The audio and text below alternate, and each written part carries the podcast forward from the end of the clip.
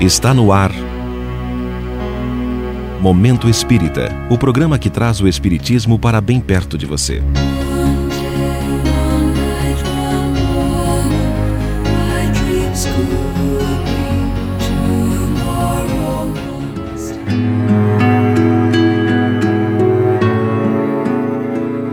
Pés Pequenos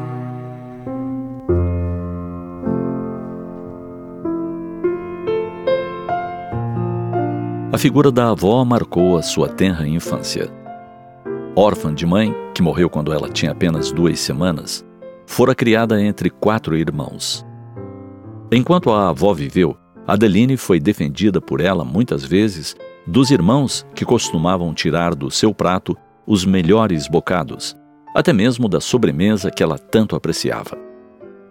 Aos quatro anos, era ela quem puxava a cadeira para que a avó pudesse se assentar à mesa. A matrona andava mancando e oscilando o corpo como se os dedos dos pés tivessem sido cortados. Na sua inocência, certa feita, Adeline colocou seu pé ao lado do da senhora para comparar o tamanho. E foi indagando a razão dela ter pés tão pequenos que ficou ciente da milenar prática chinesa, somente abolida no início do século XX. Com três anos de idade apenas, a avó tivera seus pés amarrados com uma faixa bem forte, com os dedos dobrados para baixo da sola, esmagando o arco, para ficarem pequenos pelo resto da vida. Essa prática foi documentada pela primeira vez durante a dinastia Tang, no sul da China, no século X. Narra uma lenda que o imperador da China medieval se apaixonou pela graciosidade de uma dançarina que tinha os pés pequenos. Assim, estabeleceu que outras mulheres, artistas, servas, seguissem a prática e a vontade do monarca. A elite começou a acreditar que ter pés pequenos era símbolo de beleza. Por isso, as famílias passaram a submeter suas filhas a essa prática. Disseminando-se por toda a população, a mulher que não tivesse os pés atados era passível de exclusão social. Com certeza, jamais teria um pretendente que com ela desejasse se consorciar. Segundo a avó, o processo era extremamente doloroso, levando-a a gritar, implorando que a mãe retirasse a faixa, o que nunca veio a acontecer. A partir do início do processo, a menina não podia mais correr e brincar livremente. Os pés não lhe permitiam. A dor jamais a abandonou. E mais tarde surgiu a artrite, como uma das consequências da deformidade provocada.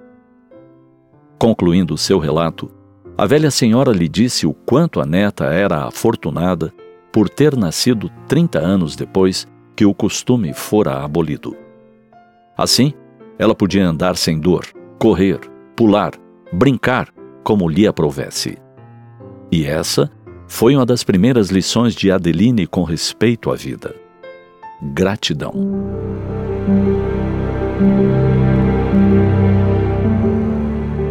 Os que nos encontramos no planeta na presente fase de sua evolução, devemos ser realmente gratos. Gratos por vivermos. Gratos por tantos costumes bárbaros, opressivos, terem sido abolidos do bom entendimento humano Naturalmente, outros ainda machucam muitas vidas. Mas com certeza, progredimos bastante. Cabe-nos zelar para que práticas brutais não retornem ao palco das ações humanas. Também para que leis que agridam a vida de qualquer forma não sejam implementadas. Zelar pelo bem-estar do semelhante é manifestação de amor por nosso irmão também por nós mesmos, porque logo mais seremos espíritos do outro lado da vida com o retorno projetado à Terra. Voltaremos e encontraremos exatamente aquilo que semeamos no hoje. Zelemos por leis dignas e justas. Pensemos a respeito.